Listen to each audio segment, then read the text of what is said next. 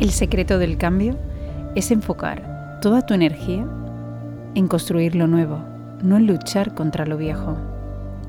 El fracaso es parte de la vida. Si no fracasas, no aprendes. Si no aprendes, no cambias. Estamos viviendo un momento único en el que para cambiar tenemos mucho que aprender. Aprovechalo. Aquí comienza Protagonistas del Cambio. Muy buenas, esto es Protagonistas del Cambio. Soy Javier Rodríguez y dirijo este podcast que pretende ser una herramienta útil para aquellas personas que han decidido no ser meros espectadores del proceso de digitalización que está cambiando nuestro entorno.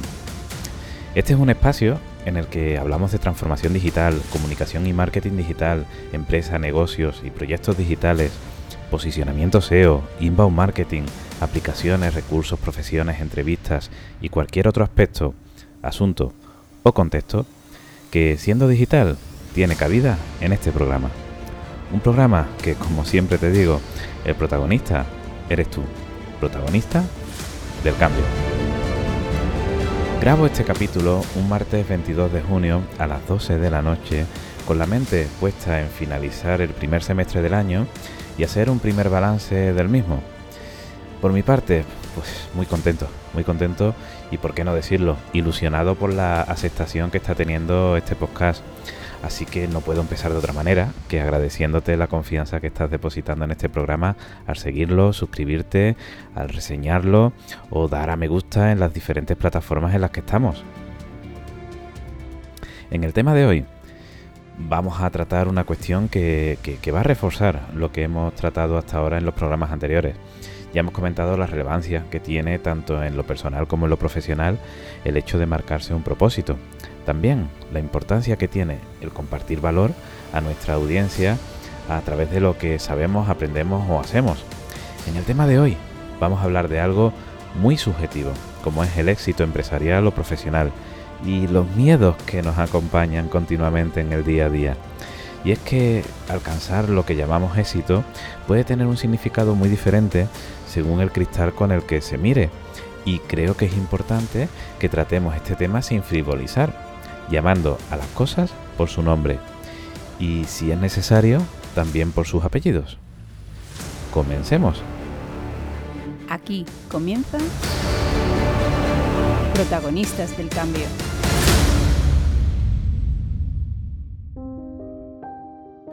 Una de las cuestiones que más me han motivado a la hora de crear este podcast es la posibilidad de conectar con personas como tú y poder ayudarles. Ofrecer una herramienta útil para afrontar la incertidumbre que todos vivimos hoy. Sabía que para poder hacerlo, tendría que aceptar cuestiones como las que vamos a tratar hoy. Narrar y compartir mi experiencia y la de las personas que me rodean a través de este formato te permite aportar un plus a lo que compartes. No puedes ocultarte detrás de una máscara. Esto supone en cierto modo desnudarte ante tu audiencia para compartir cuestiones como las que hoy voy a compartir contigo. En el capítulo anterior os traje el momento que supuso un antes y un después para una persona que gracias a su generosidad y pasión pudo pues cambiar su vida.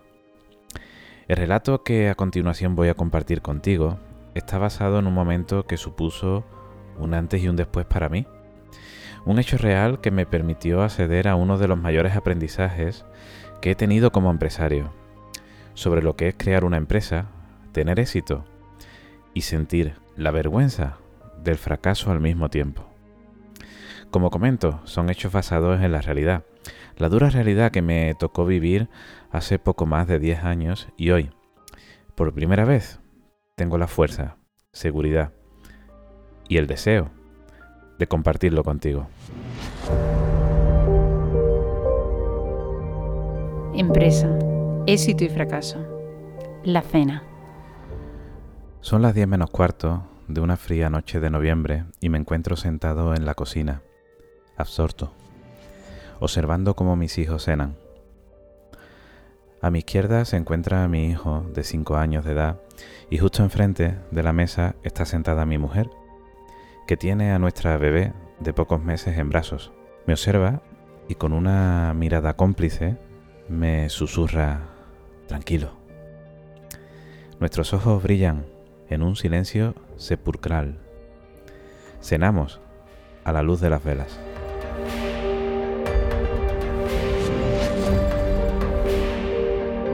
Tengo miedo, papá.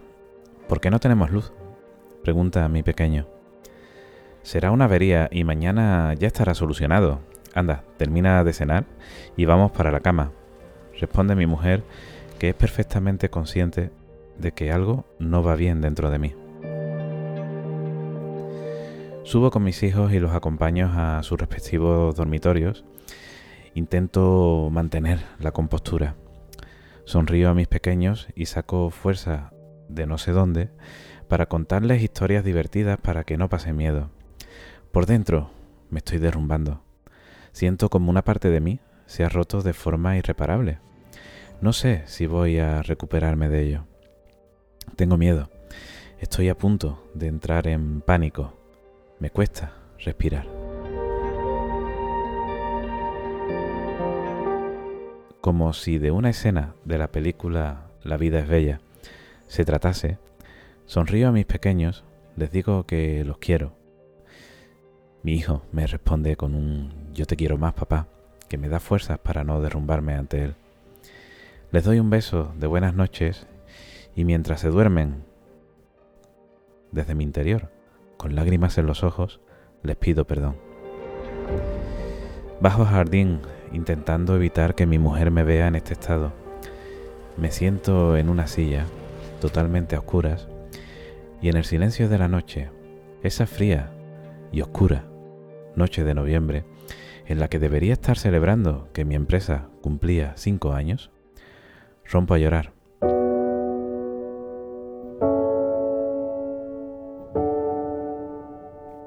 A llorar preguntándome una y otra vez, ¿por qué? Las personas que más quiero han cenado a oscuras porque la compañía de electricidad nos ha cortado el suministro por impago. Es en ese año cuando tengo una de las sensaciones más increíbles que una persona empresaria puede sentir. El éxito que lleva al fracaso. Dirijo una micropyme que en poco más de seis meses pasa de 6 a 12 trabajadores. Mi empresa se encuentra a punto de cumplir 5 años y llega a las 6 cifras de facturación en plena crisis económica. Pero no era consciente de que una cosa es facturar y otra bien diferente es cobrar las facturas. Más cuando trabajas con grandes empresas que disponen de departamentos de compras a proveedores especializadas en someter a los mismos. Con un grifo de crédito absolutamente cerrado por la banca, después de pagar 10 nóminas, menos la mía y la de mi socia, y miles de euros de seguros sociales, dos de mis principales clientes deciden que van a cambiar su forma de pago para abonar sus facturas a 60 días. ¿Por qué? Porque sí. Y el tercero me retiene el pago de las facturas a la espera de una negociación a la baja porque precisamente ese año le hemos facturado un importe bastante importante y, bueno, había que negociarlo. La liquidez de mi empresa, que dos meses antes ya había quedado mermada, recibe el golpe de gracia y no soporta tal tensión económica. Me veo obligado a usar todos mis ahorros para afrontar los pagos de la empresa. Y es precisamente esto último, el pagar con mis recursos las necesidades de mi empresa, eh, uno de los muchos errores que he cometido en mi trayectoria empresarial, así como uno de los mayores aprendizajes que tengo marcado a fuego. Estuvimos cuatro días sin luz en casa y pasaron meses para poder cobrar las facturas. Así fue el quinto aniversario de mi empresa, en el que facturamos más que nunca mi empresa se bloquea económicamente por segunda vez en mi corta trayectoria empresarial. A veces se gana y otras se aprende. Aprendí el precio de no cobrar y el coste y la vergüenza de no pagar mis facturas. También aprendí que como empresario solo tenemos a nuestro cargo a las personas más importantes de nuestra vida, nuestros hijos. Ellos, junto a mi mujer, fueron mi único sostén. Estaba rodeado de personas, pero me sentía más solo que nunca. La empresa creció de forma desmedida esos años y el miedo a no poder responder a mis clientes, me hizo sobrecargar la misma de recursos humanos a los cuales me costaba un mundo mantener, pero sobre todo me costaba despedir. El desgaste psicológico y emocional que me suponía decirle a una persona que perdía su puesto de trabajo retrasaba esta situación. Hasta que esa noche vi ante mí las consecuencias de mis miedos, las consecuencias de mi cobardía.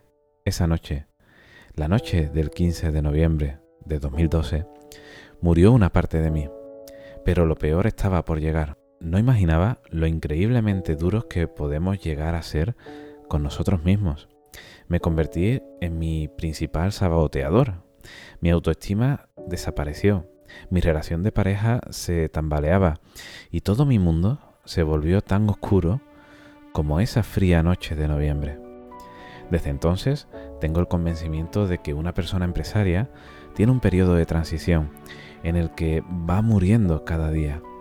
Esa transformación no es ni negativa ni positiva, simplemente es, pero se construye a base de dolor, un dolor que puede ser insoportable y es la consecuencia de las cicatrices que van marcando tu alma durante el camino hacia el que diriges tus pasos. Muere una parte de ti, pero nace otra más fuerte, la vida misma.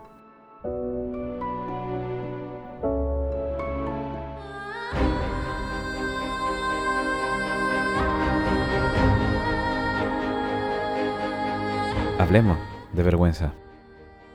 Hemos sido criados en la cultura de la vergüenza al fracaso. Una persona empresaria siempre comparte sus éxitos, pero suele ocultar sus tropiezos. A mí me avergonzaba admitir que estaba arruinado. Después de tres años de crecimiento continuo, era demasiado duro ver cómo lo que con tanto esfuerzo has creado, pues se empieza a derrumbar. Comienzas por no poder pagar el alquiler de la oficina, la hipoteca de tu casa, tu coche, la luz. Me estrellé el mes en el que mi empresa facturó lo que nunca había facturado. Sin apoyo económico ni financiero, el día a día se convirtió en un auténtico calvario que afortunadamente pude superar gracias a la captación de nuevos clientes y al apoyo de mi pareja, de los 10 compañeros que en aquella dura etapa me acompañaban en mi aventura empresarial, Solo cuatro pudieron ayudarme a levantar la situación. Sin embargo, ninguno pudo ayudarnos a realizar la mudanza si ésta no se realizaba en su jornada laboral. La verdad es que no hay nada como una mudanza para comprobar si las palabras estoy contigo y cuenta conmigo tienen sentido en la relación que tienes con tus trabajadores. Todo esto me llevaba a una profunda reflexión. Y esa reflexión era la siguiente. ¿Qué es realmente el éxito? Resulta realmente llamativa la variedad de respuestas que puede generar esta pregunta. ¿Qué es para ti una empresa de éxito? Uno de los grandes objetivos y errores que abordamos muchas personas empresarias es la imperiosa necesidad que tenemos de proyectar éxito empresarial. Frases como el éxito atrae más éxito, eh, es una gran mentira que ponen en el camino de la ruina a muchas personas y proyectos empresariales. Un buen coche alemán de gama alta para dar mejor imagen, más de 200 metros cuadrados de instalaciones, de los cuales usaba poco más de 100, una aula informática de 20 puestos en la que solo se impartía una clase a la semana en el mejor de los casos, y una carga salarial de profesionales que era incapaz de rentabilizar y que estrangulaban la liquidez de una empresa que aún así no paraba de crecer. Tuve que despedir a siete personas en un mes, trasladar una oficina de 200 metros cuadrados a otra de 60. Lo más duro no fue cargarme la mudanza prácticamente solo con mi mujer.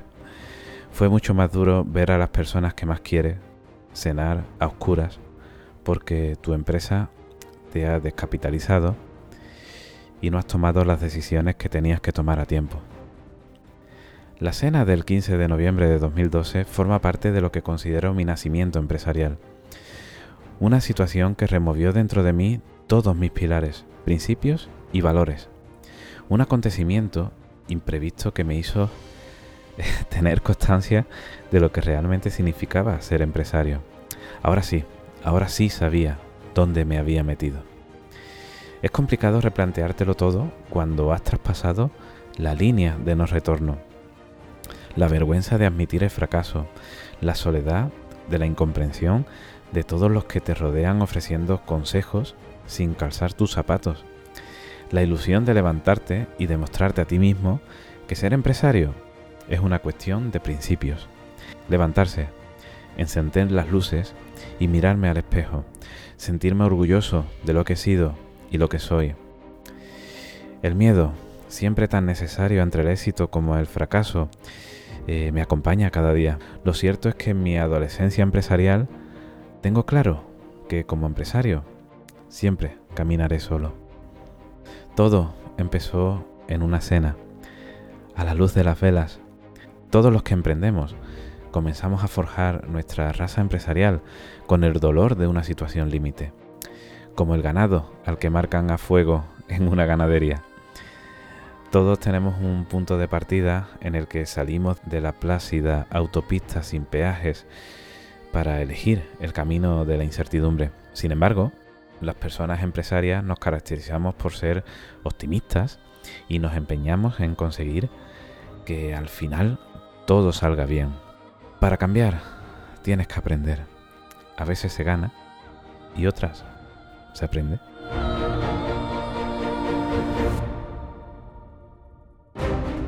Me gustaría terminar este capítulo destacándote titulares del aprendizaje que tuve en esta situación. Lo primero es que la economía personal debe estar completamente separada de la economía de la empresa. Si la empresa no puede soportar sus costes de funcionamiento, la empresa es inviable y hay que tomar decisiones a tiempo para que lo sea, cueste lo que cueste.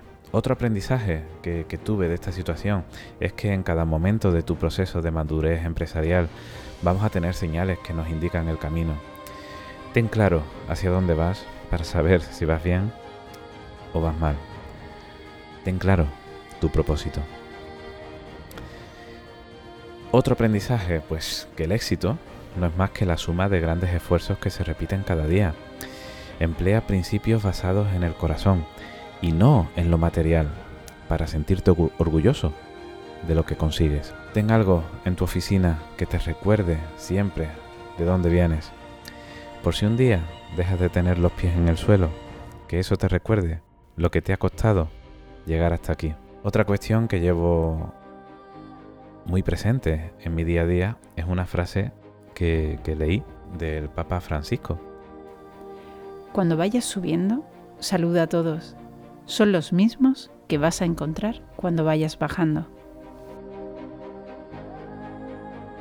Un último aprendizaje. Al final, todo saldrá bien. Y si no sale bien, es que no es el final.